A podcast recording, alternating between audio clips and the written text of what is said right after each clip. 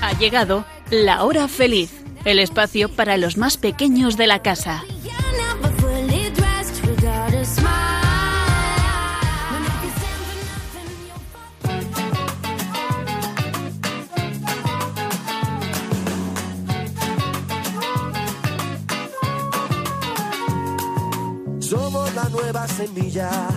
Futuro de la vida. Somos los niños que cantan por la paz y la esperanza. Somos la nueva semilla del futuro de la vida. Somos los niños que cantan por la paz y la esperanza. Muy buenas tardes a todos los que estáis ahí escuchando Radio María. Un saludo muy especial a vosotros, los niños, a quienes va dirigido este programa. Espero que estéis todos muy bien, que estéis descansando en estas vacaciones y disfrutando de vuestras familias y vuestros amigos. Os doy la bienvenida a un programa más de la hora feliz. donde me crió mi madre, donde mi primer amor. Vivo al fresquito de su valle, donde sales a la calle y del mar llega el olor.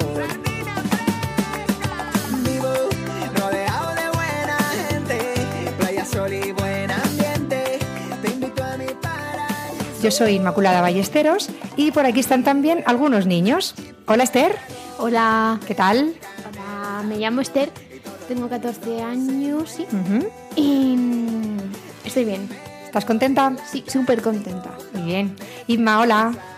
Hola, Buenas tardes. hola, ¿qué tal? ¿Preparada Sí, muy bien. para compartir hoy cosas con los niños y contar muchas cosas? Sí, genial. Vale, y está conmigo también Miguelito. Hola Miguel. Hola, me llamo Miguel, tengo cuatro, Uy. tengo cinco años y bienvenidos Vale. a la hora feliz. Vale. Los cumplí el 20 de julio y estoy muy contento. Es que Miguel tiene que compartir algo muy importante con todos vosotros, los niños, algo que ha ocurrido desde el último programa que hicimos hasta este. ¿Y qué ha pasado? ¿Qué ha sido tú?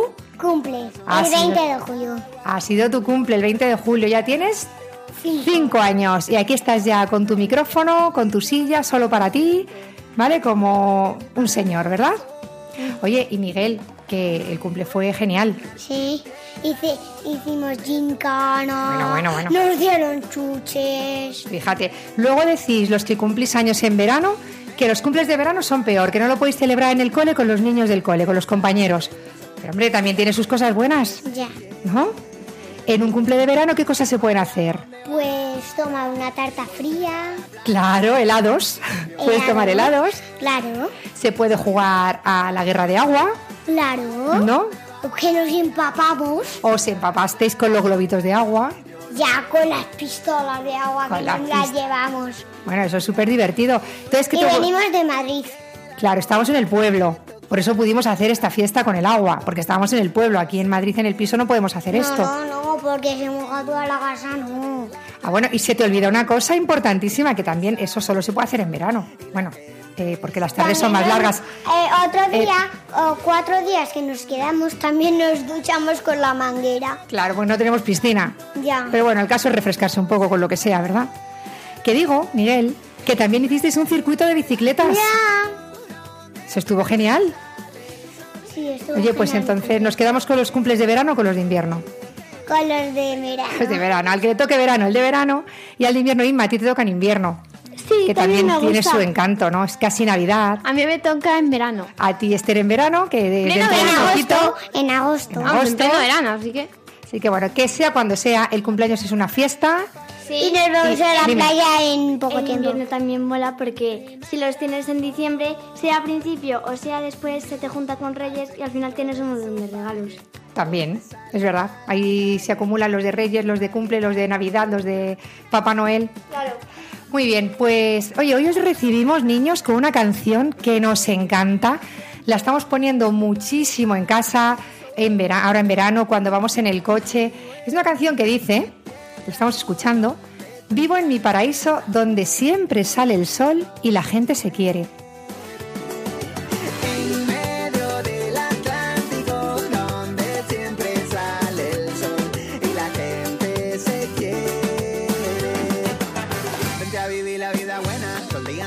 Lleno de arena, bailando con la sola y piel morena, hijos de la marea. Es la frase que más me gusta de la canción. ¿Por qué? Pues porque es verdad.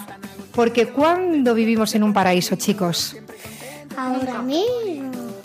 nunca si estamos tristes, pero siempre si nos queremos, si nos ayudamos, Si nos amamos. si nos amamos, si hablamos bien de los demás, si pensamos bien de los demás, llevamos el paraíso dentro. Por eso, chicos, da igual si estamos en la playa, en la montaña, en el pueblo o en la ciudad. Si llevas dentro el cielo, dentro de ti, estarás siempre contento. Y triste, si estás siempre triste, pues es como si estuvieras en el infierno, ¿no? ¿Vale? Pues En nosotros... el infierno y en la Ahí se está siempre enfadado, estamos siempre tristes, estamos siempre Peleándonos. peleándonos, ¿no? Entonces nosotros queremos llevar el cielo allá donde vamos, ¿no? Sí. Oye, porque yo os pregunto, Miguel, ¿tenéis razones para estar contentos? Sí. Por ejemplo, ¿qué tenemos para estar contentos? ¿Por qué tenemos que dar gracias a Dios todos los días? Por. ¿Tienes Por- familia? Sí. Por el amor. Por que nos queremos. ¿Tienes comida todos los días para comer? Sí. Pues damos gracias a Dios. ¿Tienes para vestirte? Sí. ¿Ropa? Damos gracias a Dios, Miguel. ¿Vale? Bueno, eso es de los hombres. Claro, claro. Bueno, pues si os parece, vamos a contar ahora a todos los niños lo que hemos preparado para hoy. Y vamos Dios allá. a los hombres. Venga, vamos allá. Pues vamos allá.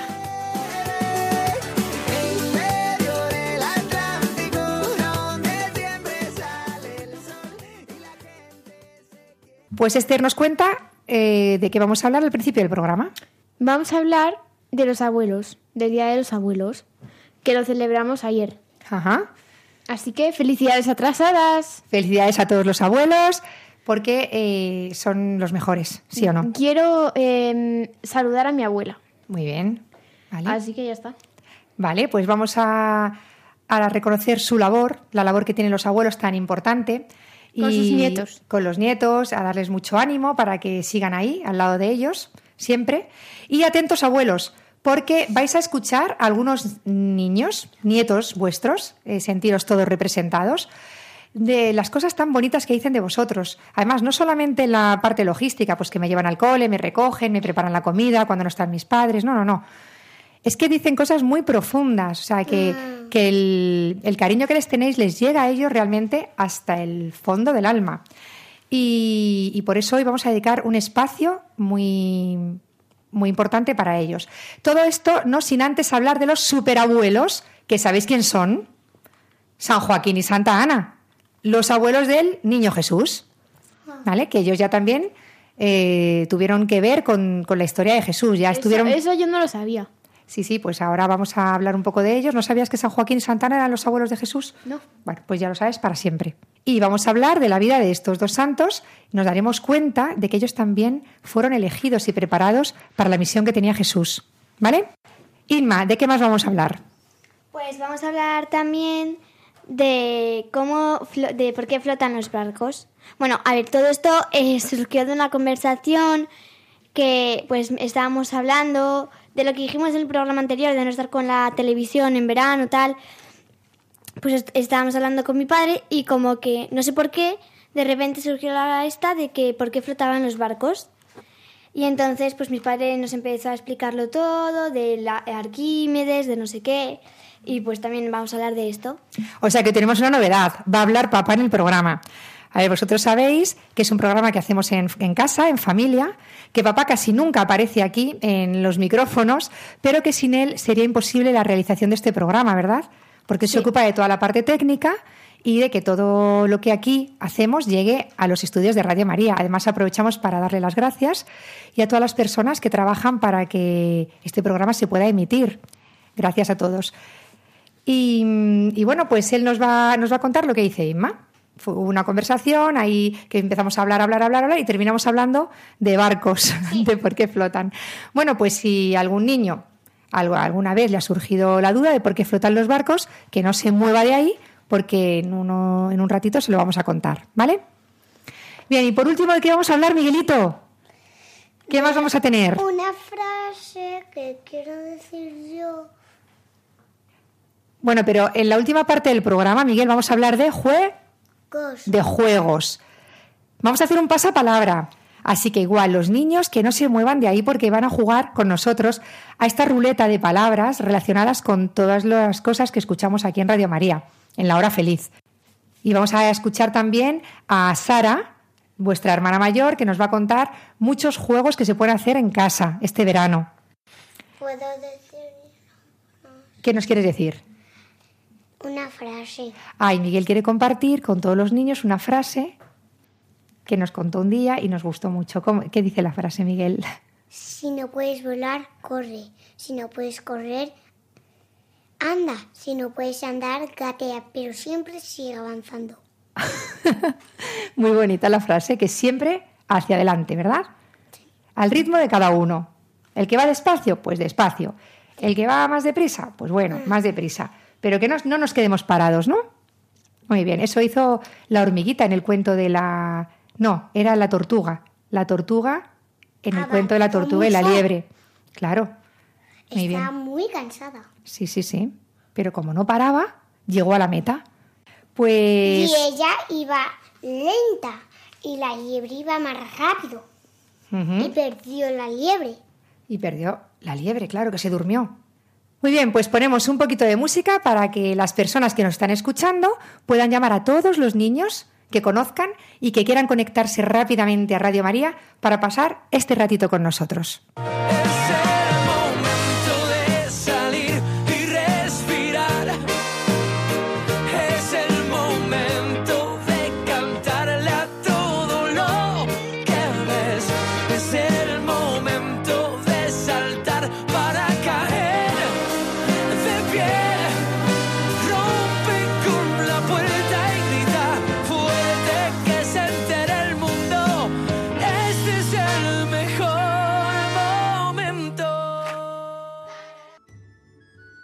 Los padres de María, Joaquín y Ana, vivían en el norte de Israel, en Galilea, en una ciudad llamada Seforis, situada en lo alto de una colina. Joaquín era sacerdote y tenía que ir a Jerusalén tres veces por las fiestas y al menos otras dos veces al ejercer como sacerdote en el templo. El templo de Jerusalén, también llamado Templo de Salomón, era enorme. Ocupaba un quinto de la ciudad. Era el templo más grande de todo el imperio romano. Dentro de él había un patio donde podían entrar los no judíos para adorar al único Dios. Y ya dentro del recinto solo entraban los judíos. ¿Os acordáis cuando Jesús echaba del templo a los vendedores? Pues fue allí, en el patio, porque se lo habían ocupado y en vez de vender fuera, se pusieron ahí a vender ganado, palomas. Y pues Jesús les echa porque era una zona reservada para los gentiles, los no judíos, para que ellos también pudieran rezar. En el templo había un pórtico llamado el Pórtico de Salomón, donde más tarde predicaría Jesús. Para que el gran templo de Jerusalén funcionara, contaba con muchos sacerdotes, cerca de 18.000, y con toda una estructura de guardianes. El templo contaba también con muchos atrios y salas y contaba con una estancia donde vivían unas doncellas, vírgenes niñas, que junto con María ya desde pequeñas iban conociendo la Sagrada Escritura y aprendían a coser el velo del Santo de los Santos.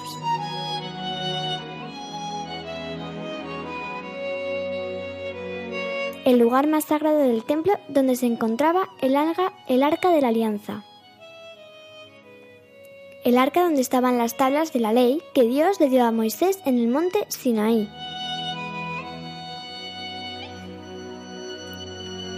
Antes de llegar a este santo lugar, había un atrio donde solo podían entrar hombres y mujeres, y ya en el atrio más cercano al Santo de los Santos, solo podían entrar los sacerdotes. Esta estructura, también llamada Santo Santorum, estaba situada en el lugar más alto e importante. Tenía un velo que cosían las jovencitas todos los años por la fiesta de Yom Kippur, palabra hebrea que significa fiesta del perdón.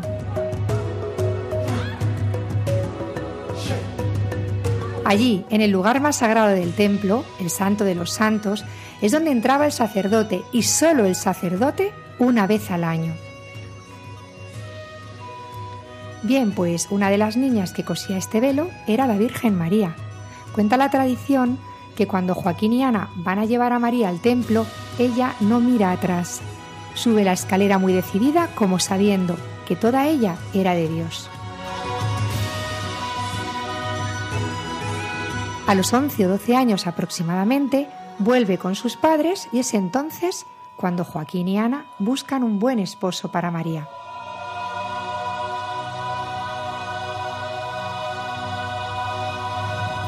María tuvo muchas amigas, todas las que había conocido durante el tiempo que pasó en el templo.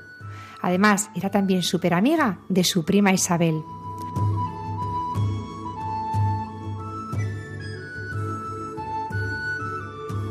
Pues queridos niños, como hemos visto, Jesús era nieto de unos abuelos que rezaban y rezando aprendieron a esperar y a aceptar los momentos de Dios.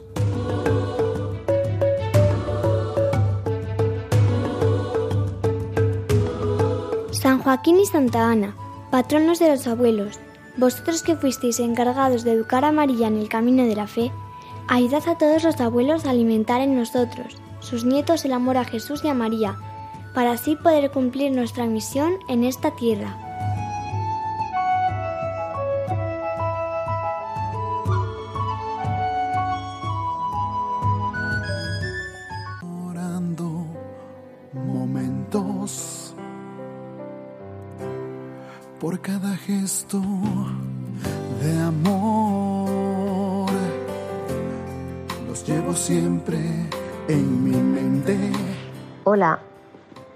Me llamo Lola y estoy casada desde hace 36 años con Juan Miguel.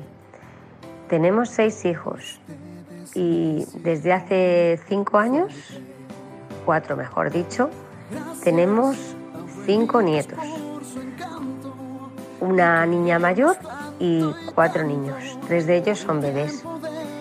Em, para mí, ser abuela es una experiencia absolutamente inesperada. Es un regalo de Dios inmenso. Eh, me sirve muchísimo para mi vida porque cuando a uno pues, se le van yendo los hijos, pues se van casando, se van haciendo mayores, pues sí, la verdad es que te queda ahí un vacío. Y sin embargo los nietos vienen a llenar ese vacío, vienen a alegrarte la vida, vienen a decir que todavía eres útil y tienes mucho, mucho, mucho que enseñar. Em, yo estoy realmente muy feliz con mis nietos, me encanta que me dejen mis hijas a mis nietos, me siento muy útil ayudando también a mis hijas. Y bueno, pues creo que es vivir tu vida otra vez a través de los niños, de tus nietos, cómo te escuchan y cómo tienes tú más tiempo que antes a lo mejor no has tenido eh, para dedicarle a tus hijos, cómo ya tienes otra experiencia, muchísima más eh, sabiduría, como podríamos decir. Y para mí realmente es muy, muy bueno, muy bueno. Y como todo lo bueno, sé que es de Dios. Espero tener muchos más porque tengo todavía más hijos y os lo recomiendo muchísimo. Me encanta y doy gracias a Dios por ello. Sus años, sus obsequios y regaños nos hicieron un bien y por eso los amamos tanto. También.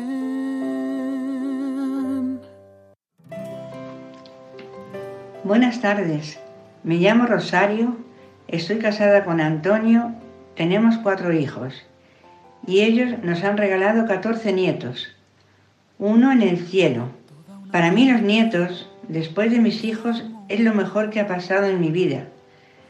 Por muchas razones, cuando formas parte de una familia tradicional con valores cristianos, el nacimiento del primer nieto tiene sentimientos que eran mezclas de alegría, admiración, cariño, que solo se puede sentir cuando lo vives.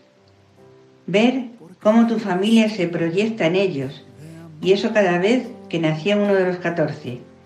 pues he tenido la dicha de estar en el nacimiento de todos y verle su carita y sus rasgos, cómo se parecían a la familia, y disfrutar muchísimo.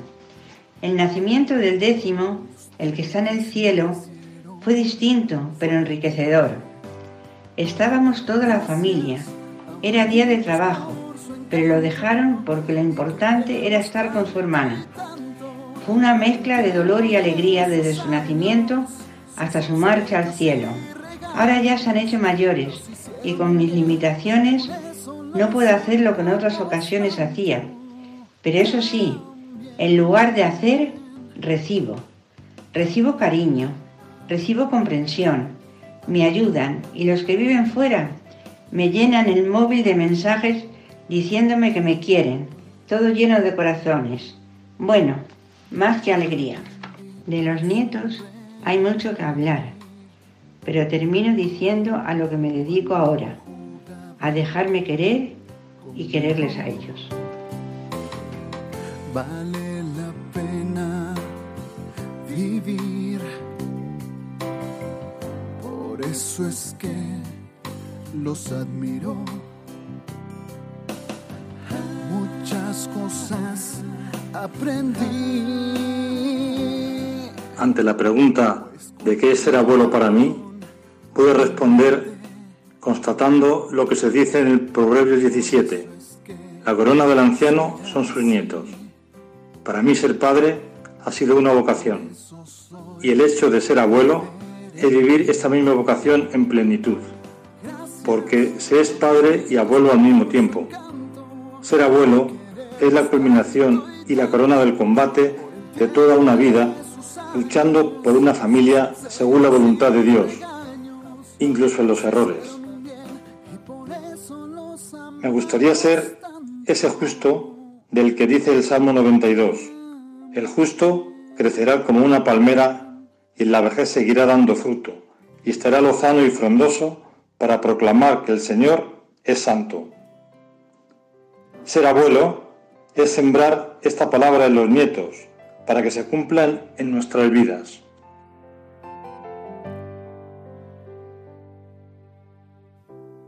Toda una vida de amor. Hola, me llamo María José, tengo 60 años y tengo dos nietos, eh, Javier, que tiene tres años y medio, y Amaya, que acaba de cumplir dos añitos.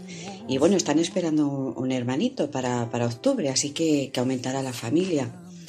El ser abuela, lo, lo primero que me, que me, surge es eh, agradecimiento. Agradecimiento por, eh, muy agradecida al Señor, ¿no? Porque me está permitiendo conocer a los hijos de mis hijos. Y eso es una, una experiencia que, que es, es, increíble, ¿no?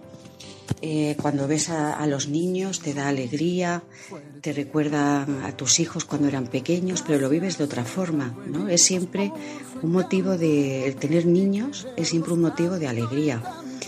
Eh, luego, por otro lado, también veo que, que, si el Señor también está permitiendo que sea abuela, es por, porque tendrá alguna eh, misión, ¿no? Para mí. Y, y creo que esa misión es sobre todo acompañar, estar con, con los niños cuando los padres eh, nos necesitan, eh, prestarles muchísima atención. O sea, veo que también los niños a mí, mis nietos me ayudan a, salir de mi comodidad, ¿no? Porque cuando estoy con ellos, pues tienes que, que estar jugando, tienes que eh, contarles un cuento y veo que, que, no me cuesta nada, ¿no? O sea, que también es una alegría como los niños me, me hacen pues estar al servicio de, de ellos y, de mis hijos, ¿no?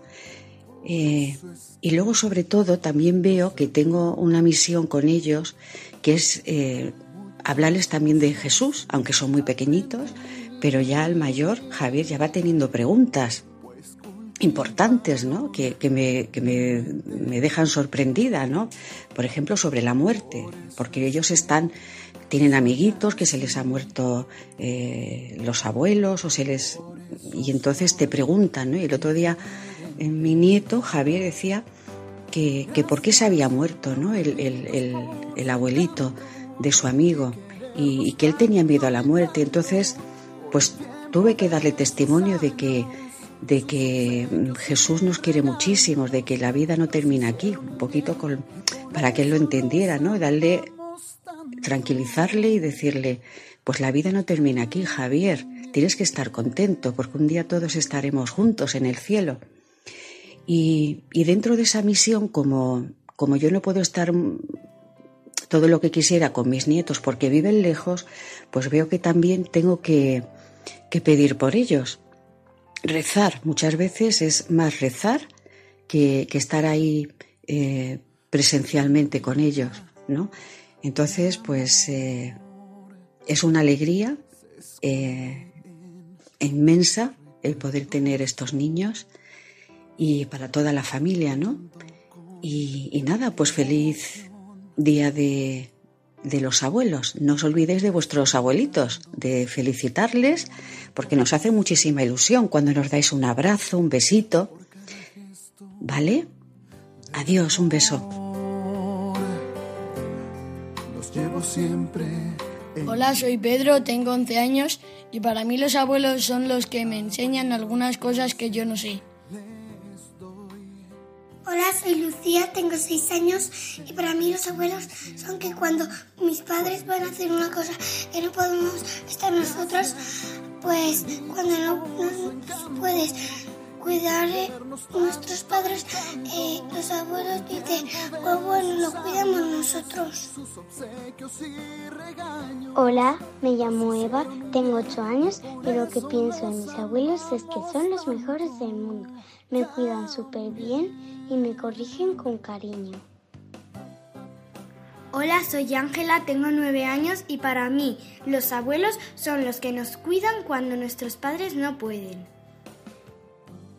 Hola, soy Ana y tengo cuatro años y, y quiero a mis abuelos mucho. Llévame contigo a todos lados, que pueda dormir tranquilo bajo tu precioso manto. Y llévame contigo y no me sueltes de la mano. Y que cuando sienta frío, tu cálido abrazo. Y llévame contigo a donde quiera. Y es que no hay mayor consuelo. En el programa anterior, queridos niños, decíamos que este verano íbamos a intentar desconectar las máquinas, móviles, tablets, televisión, para conectar con las personas, con nuestros padres, hermanos, abuelos, amigos, en fin. Bien, pues no sé qué tal habrá ido todo esto, pero nosotros en casa lo hemos intentado. Esto no es fácil, ¿eh? Es un combate.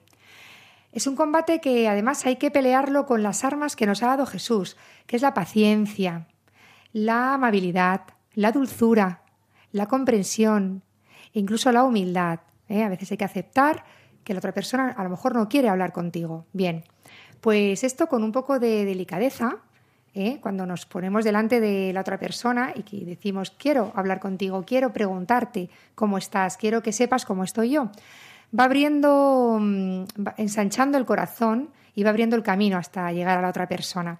Bien, pues nosotros vamos a compartir con vosotros un momento que tuvimos donde conseguimos dejar todas las máquinas y móviles y entablamos una conversación muy interesante que nos llevó a, que los niños preguntaran a, mm, a su padre por qué flotan los barcos y dijimos, bueno, vamos a compartirlo con los niños de Radio María, porque a lo mejor algún niño, incluso este verano, eh, les puede haber surgido esta duda. Pues escuchamos a, a Juan Carlos, que nos va a explicar por qué flotan los barcos. ¿Vale? Hola, buenas tardes. Bueno, pues los eh, barcos flotan por un principio físico eh, que se llama el principio de, Arquímedes, porque lo descubrió Arquímedes. Ima, ¿te acuerdas cuál era este principio? Sí, el de todo cuerpo sumergido en un fluido experimenta un empuje vertical y hacia arriba que hace. Igual al peso, igual al peso del volumen del líquido. igual al peso del líquido que desaloja. Igual Eso. al peso del volumen del líquido que desaloja. ¿Y eso qué quiere decir? Que es como una especie de retail así que nos aprendemos Sí. de pequeños. ¿Qué quiere decir? Pues que cuando hay un objeto que está metido en el agua, sea el que sea, el peso del agua del volumen que está sumergido, ese peso es el peso que el agua hace hacia arriba en ese objeto. Por lo tanto, si el objeto, la parte sumergida del objeto, pesa menos que el agua, el objeto flota. Y si esa parte sumergida del objeto pesa, del el volumen pesa más, ese objeto se hunde. Porque la fuerza la ejerce el eh, peso del agua del volumen ocupado. Esto, eh, ¿cómo, se, ¿cómo se puede saber o cómo se puede medir? Con la densidad de los objetos. Los objetos que son muy densos, o sea, los que pesan mucho por, cada, eh, por el tamaño que tienen, como pesan más que el agua con ese mismo volumen, se hunden. Los objetos que pesan menos, por ejemplo el corcho, eh, en el mismo volumen pesa mucho menos que el agua y cuando ese objeto se pone encima del agua, el objeto ese flota. Aquí hay una parte muy divertida que os conté también, que es cómo Arquímedes descubrió esta, esta ley, o se hizo con esta ley. Y cuenta un poco la historia o la leyenda, que todo vino porque el rey de Siracusa eh, eh, le pidió a Arquímedes que eh, idease un invento, un- una forma, para saber si una corona que había encargado a un joyero era una corona de oro puro o por el contrario el joyero le había engañado. Y cuenta la historia que cuando estaba Arquímedes pensando cómo podía saber, sin destruir la corona, si la corona era de oro puro o no, se metió en una ballena de agua y al ver cómo su cuerpo desalojaba, vaciaba el agua de la bañera, se dio cuenta de que podía utilizar este principio, la- lo que es la parte del cuerpo metido en un fluido, para saber si el objeto que había metido, si la corona, era de oro puro o no. Y dicen que salió corriendo diciendo la famosa frase de Eureka. Y entonces lo que hizo fue idear un experimento en el que metió la corona en un recipiente lleno de agua, pesó el agua que había sacado esa corona y lo comparó con el peso de, una, de un material de oro que equivaliese justo con ese, o el volumen que equivaliese con ese peso. Y así supo si la corona era de oro puro o no. ¿Y era?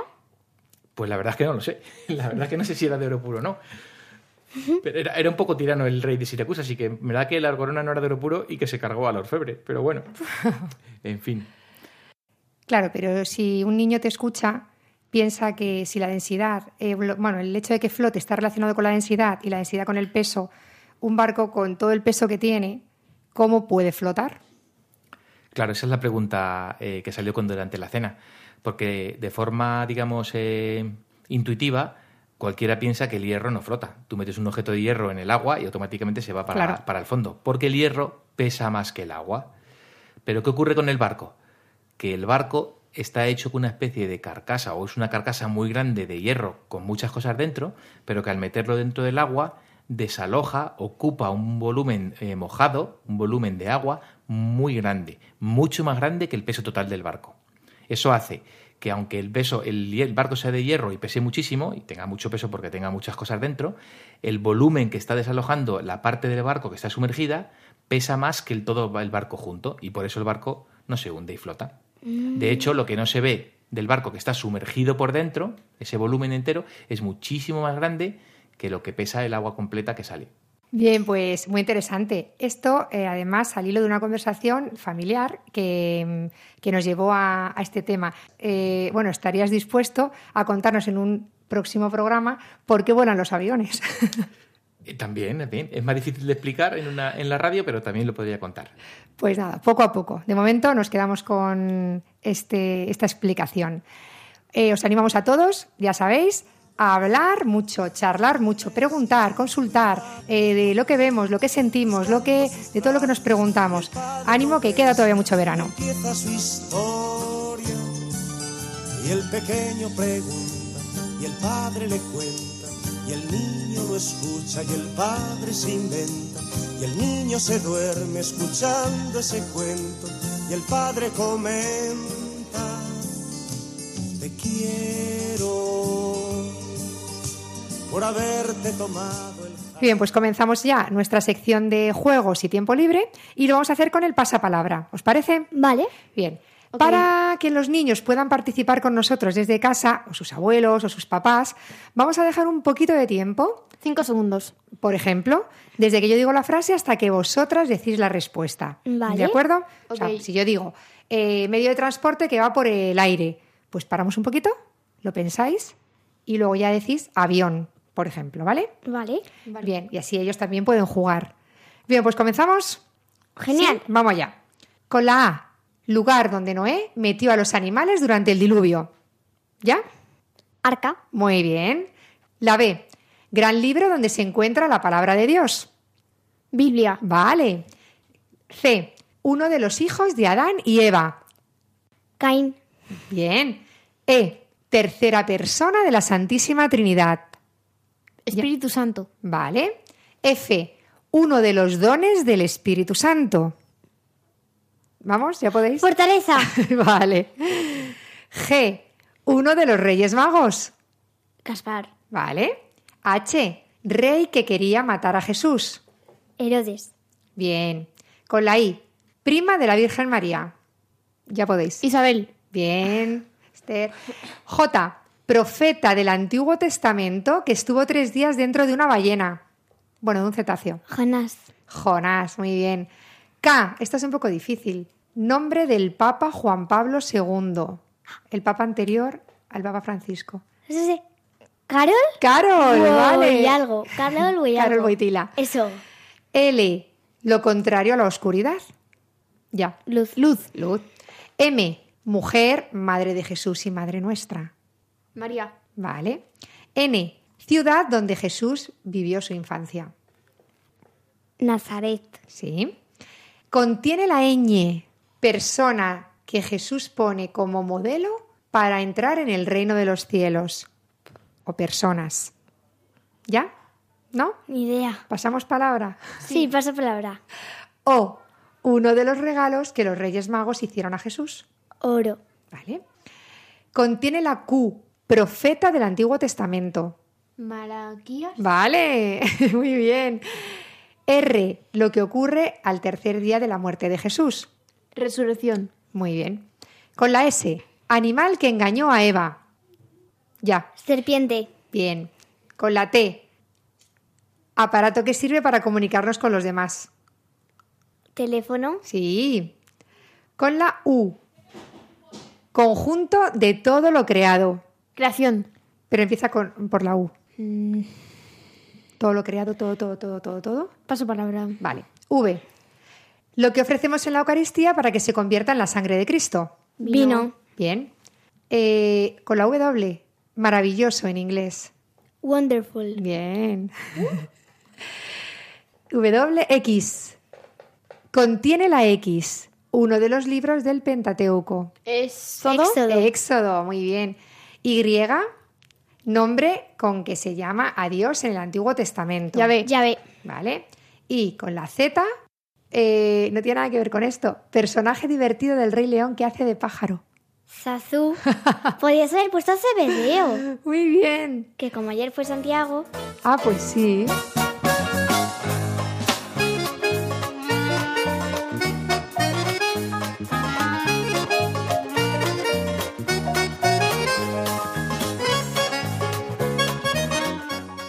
Y ahora os dejamos con Sara, que nos cuenta la cantidad de cosas divertidas que se pueden hacer en un campamento de verano y propone algún juego sencillo para pasar un rato este verano en familia.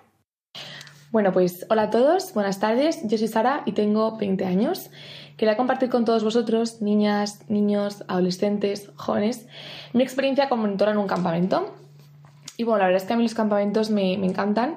Llegan siempre en un momento en el que, bueno, pues tendemos siempre a, después de un curso donde pues, ha sido agotador, hemos trabajado mucho, pues no, en, en, verano tendemos siempre eso, pues a descansar, incluso a veces nos pasamos y hacemos un poco el vago. Entonces, el campamento es justo lo contrario, ¿no? Es un momento en el que, pues, sales de ti, a veces tienes que renunciar a, a tu propia comodidad por, por, el grupo y por el bien del grupo, y bueno, pues eso, sobre todo ponerse al servicio de, de los demás. Entonces, bueno, la verdad es que es mi tercer año como monitora y a mí es que me, me, encantan los niños, entonces lo disfruto muchísimo. De hecho, soy como una niña más.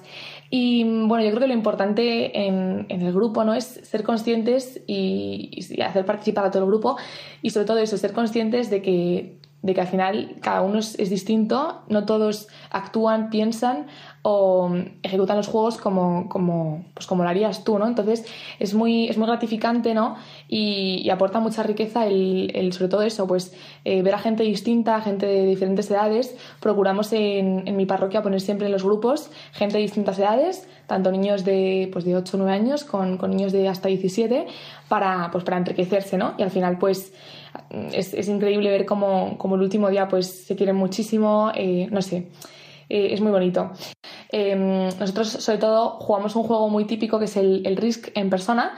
Entonces em, dividimos los grupos en todos los grupos de niños en dos subgrupos grandes y dividimos la zona del campamento en otros dos grupos. Entonces eh, tenemos que conquistar territorios superándonos en cada prueba y batiendo récords. Entonces, eh, cuando acabe el tiempo y finalice el tiempo, la última, el último equipo que, que haya batido el récord, pues conquista y se queda con ese territorio.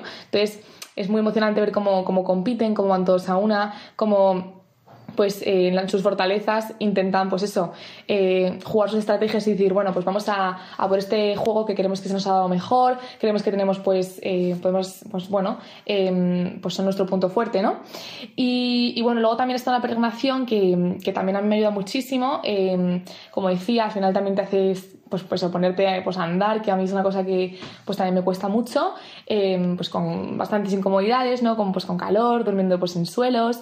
Y, pero luego también es muy bonito eh, ver cómo como pues entre, entre todos te animan, ¿no? A, cuando a lo mejor una persona pues dice, guau, es que quiero coger coche ya, que no puedo más, pues ver cómo cómo pues otros tiran de ti, ¿no?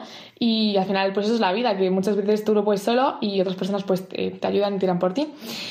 Y bueno, en cuanto a juegos que os pueden interesar, que, seguro que de hecho los conocéis, porque, porque bueno, seguro que habéis jugado con vuestros padres, con vuestros hermanos, amigos en el cole. Es un juego muy simple, porque como estábamos en una peregrinación donde estábamos todo el rato caminando, estábamos todo el rato andando, pues tampoco podíamos jugar a un juego pues muy elaborado que pues requiriese mucha pues un tablón, cosas así, ¿no? Sino que era un juego más pues oral. Y es un juego eh, donde la importante, vamos, lo importante es la, la memoria y se trabaja mucho la memoria, ¿no? Entonces, pues bueno, nosotros lo que, como jugábamos, era de esta forma. Elegíamos un, tema, ¿no? Por ejemplo, podíamos decir países, o frutas, o colores, o herramientas, llegamos a hacer.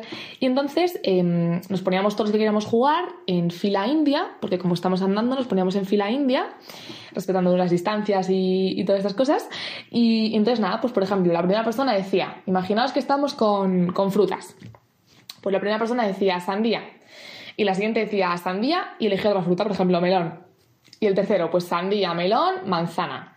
Y así un poco todo, ¿no? Entonces, pues ganaba básicamente, entrenas la memoria y, y ganaba pues el que, el que haya conseguido pues decir más palabras, eh, vamos, más palabras de, de la temática repetidas.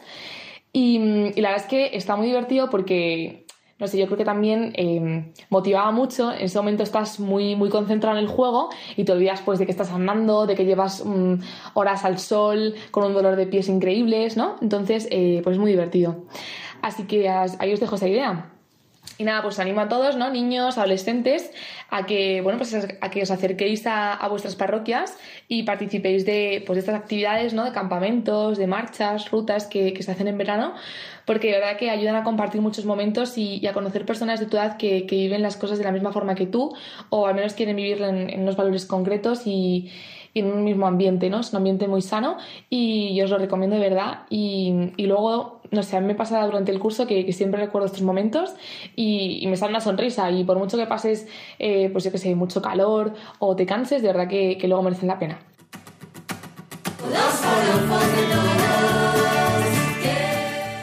Pues muchas gracias, Sara, por las ideas que nos das. Gracias a los abuelos, niños y padres que hoy habéis participado en el programa. Que la Virgen os cuide a todos y os guíe en vuestro caminar. Un abrazo muy fuerte y hasta el próximo mes. Hasta luego. Hasta Adiós. luego. Feliz verano. Chaito. Hermanas de Belén, viste. Así concluye La Hora Feliz, el espacio para los más pequeños de la casa.